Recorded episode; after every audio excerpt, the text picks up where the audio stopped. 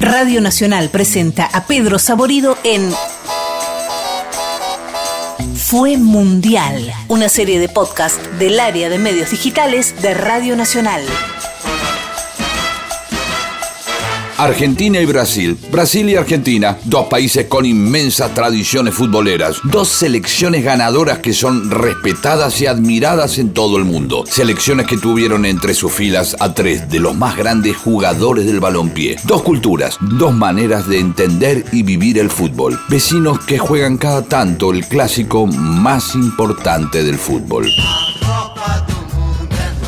Los números dicen que los argentinos y brasileños se enfrentaron un total de 109 veces. Sí, 109 veces. Durante años, nuestro seleccionado llevó la delantera en el recuento de enfrentamientos, pero en el último tiempo se dio vuelta a la tabla. Hubo 26 empates en total. La selección albiceleste se quedó con el triunfo en 41 ocasiones, mientras que la verde amarela se impuso 42 veces. Solo una victoria separa a las selecciones más importantes del continente continente americano, lo que habla de una historia pareja, de encuentros jugados con pierna fuerte, nervios crispados y a veces algún que otro brebaje. Hincharon todo por nosotros, ¿no? Y esto jamás lo olvidaré. Una historia repleta de capítulos dignos de ser repasados.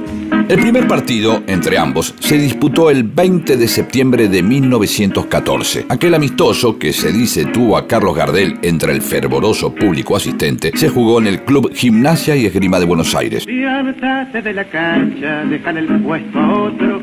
De puro está siempre en Los locales se impusieron por tres tantos contra cero, con dos goles de Izaguirre y uno de Molfino. Entre amistosos y campeonatos sudamericanos, así se llamaba la vieja Copa América, la rivalidad entre los vecinos fue creciendo. Los argentinos, que nos creíamos los mejores del mundo, vimos como en Suecia 58 la performance de nuestra selección terminó con un cachetazo checoslovaco y una goleada en contra por 6 a 1, mientras que nuestro eterno rival se consagraba campeón y empezaba a construir su hegemonía mundial de la mano de un chico de 17 años llamado Edson Arantes do Nascimento. Sí, claro, Pelé. Yo empecé muy, muy temprano. Yo tuve la felicidad que con 15 años yo estaba en el equipo de Santos. Con 16 años yo hice mi primer partido fue contra Argentina en Maracaná, con 16 años. Con 17 yo ya tenía el primer mundial.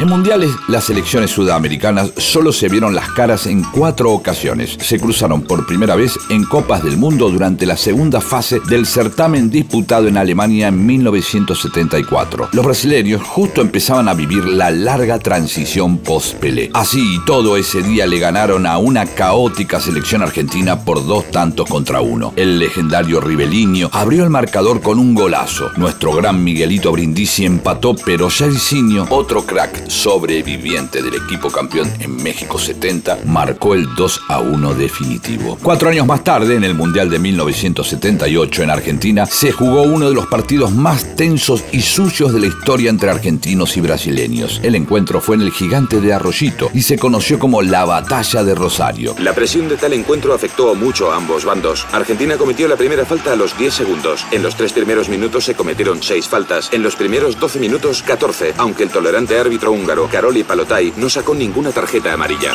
Estadio repleto en un frío junio. Patadas y métodos poco ortodoxos fueron usados para cortar al rival, lejos del fair play más cercano del potrero. Final, empate en cero. Lo ves y decís, ¿cómo se puede pegar tanta patada y jugar tan mal? Porque la verdad no se jugó a nada ese partido. Pero ese partido no tenías que perderlo. En el cierre de la segunda ronda, los brasileños vencieron a Polonia por 3 a 1, obligando al equipo de Menotti a ganarle a Perú por 4 goles para asegurar el pasaje a la final. El categórico triunfo por 6 a 0 de los capitaneados por Daniel Pasarela puso a la Argentina por segunda vez en el encuentro definitorio de una Copa del Mundo. En España, 1982, argentinos y brasileños se enfrentaron por tercer mundial consecutivo. Los defensores del título llegaron a la competencia con un plantel repleto de cracks. A los campeones del 78, Filiol, Pasarela, Kempes, Ardiles, entre otros, se le sumaban Ramón Díaz y Diego Armando Maradona. Una lista de jugadores incomparable que no logró convertirse en un equipo confiable dentro del campo de juego. Así el público que asistió al viejo estadio de Sarriá, ubicado en Barcelona, fue testigo del inobjetivo indisquetable triunfo de la máquina verde-amarela, dirigida por Tele Santana, que ganó en ese día por 3 a 1. 3 pro Brasil, 1 pra Argentina, termina o jogo. Seleção brasileira vence a sua primeira partida na segunda fase da Copa do Mundo de 82 e o jogo contra a Itália. Una aclaración, nos bailaron, sí, pero el mundial lo ganaron los tanos de Paolo Rossi. El verano italiano de 1990, tal vez el verano italiano más espectacular del que tengamos memoria, le puso el marco ideal a uno de los clásicos entre argentinos y brasileños más recordados. Los dirigidos por Carlos Salvador Vilardo llegaron a ese partido de octavos de final a disputarse en Turín prácticamente entrando por la ventana. Con Diego Maradona arrastrando una lesión que convertía su tobillo izquierdo en una pelota, los albicelestes tuvieron que sufrir para contrarrestar los continuos ataques de un rival que no solo quería eliminar del Mundial. También quería humillarlo y mandarlo a casa. De alguna manera, el equipo nacional se las ingenió para salir airoso del primer tiempo. Dicen que en el entretiempo, Bilardo solo atinó a decir, muchachos, dejen de dársela a los de amarillo. Entramos al entretiempo y estábamos todos sentados y, y viste, vos comúnmente esperás cinco minutos, el técnico espera cinco minutos. Bueno, ahora nos va a hablar. 10 minutos, nada. 13, 14, vino el, el árbitro a llamarnos en línea. Bueno, vamos todos para la cancha, no hay cambio, no hay nada. Salimos los mismos. Nos paramos y vamos por el túnel y nos grita de atrás. Perdón, si se la siguen dando a los de amarillo, vamos a perder. ¿eh?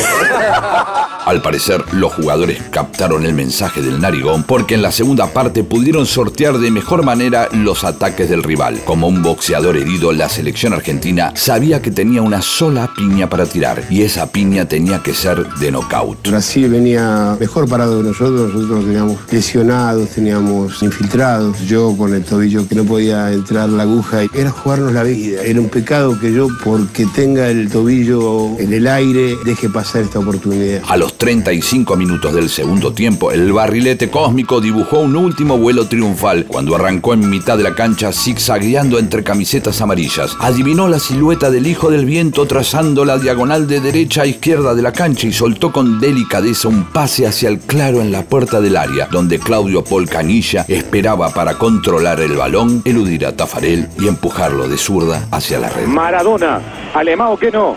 Sigue Diego, sigue Diego, Pico Canigia. Vamos Diego, lo estaban agarrando. Canigia, la ley de la ventaja, Canigia ahora o nunca. El tiempo, Canigia, gol. Yo estoy sobre la derecha, pero veo que hay un espacio, un hueco muy grande de ahí, que no solo viene ninguno de los nuestros, pero tampoco hay ninguno de ellos. Entonces yo digo, bueno, si ya me abro a la derecha, terminamos los dos para allá porque nos están encerrando todos. Entonces ahí cuando decido ir a ese espacio que no hay nadie, yo pico, yo ya veo que estoy solo, entonces vengo un poquito frenando porque no quería quedar en offside. Al mismo tiempo venía mirando a Diego, porque obviamente lo tengo que mirar por si parte el pase. Y efectivamente el pase pasa. Y bueno, y ahí el resto, aunque parezca fácil, es muy difícil. Ya lo veo a Rafael saliendo. Digo, bueno, me arqueo un poquito y le pego. En ese momento decido no, son milésimas de segundo. Decido no hacerlo porque veo que sale muy rápido y digo, tengo tanto espacio. Yo para la derecha no podía ir porque sabía que todos los jugadores habían quedado sobre la derecha. Ahí fue cuando decido, se la tiro larga. ¿Cómo me agarra este? Si se la tiro larga, es imposible. La Argentina 1.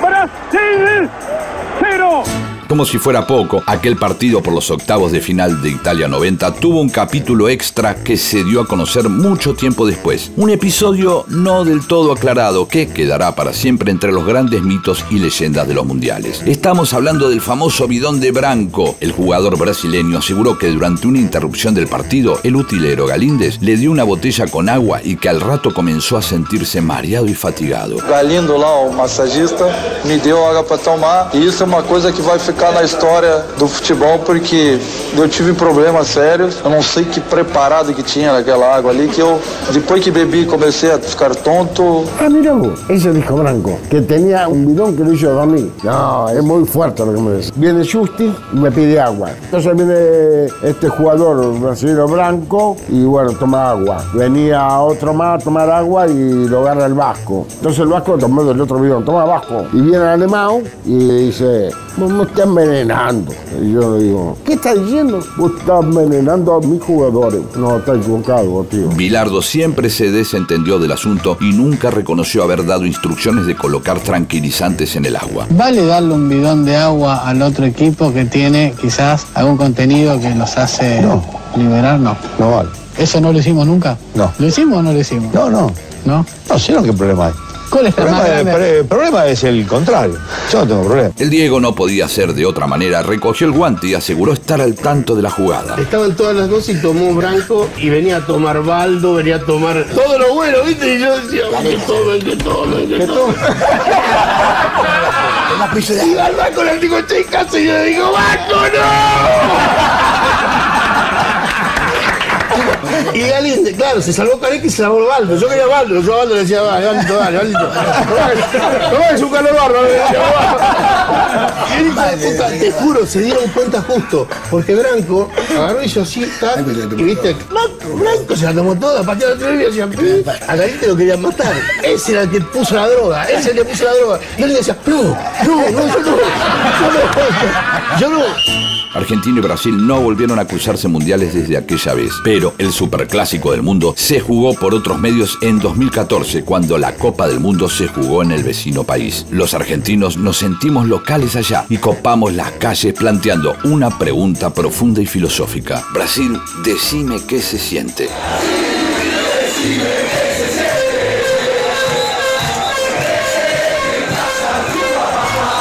Los locales, golpeados después de la dura derrota por 7 a 1 ante Alemania en las semifinales, no dudaron en olvidar los sueños de hermandad latinoamericana y de patria grande. Brasil termina de perder y me empiezan a llamar por teléfono las radios, mandan los muebles a mi casa. Yo entré en una peluquería y aplaudieron cuando perdió Brasil. Entonces yo furiosa le digo, los voy a matar.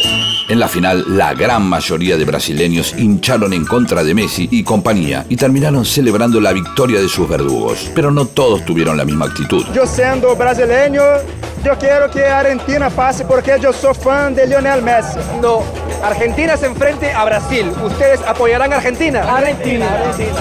Dice el refrán que el que ríe último ríe mejor y el que terminó riendo fue el seleccionado argentino. La revancha se tomó fría como una buena caipirinha en Ipanema. Los clásicos rivales llegaron a la final de la Copa América disputada el año pasado en Brasil en plena pandemia de COVID. El guiño del destino llevó la definición del campeonato al mítico Estadio Maracaná, escenario de la derrota con los alemanes en 2014. El equipo de Scaloni se impuso por 1 a 0 con un golazo de Angelito Di María picando la ante la salida desesperada de Ederson. El pase para Di María, se va para el gol. Di María.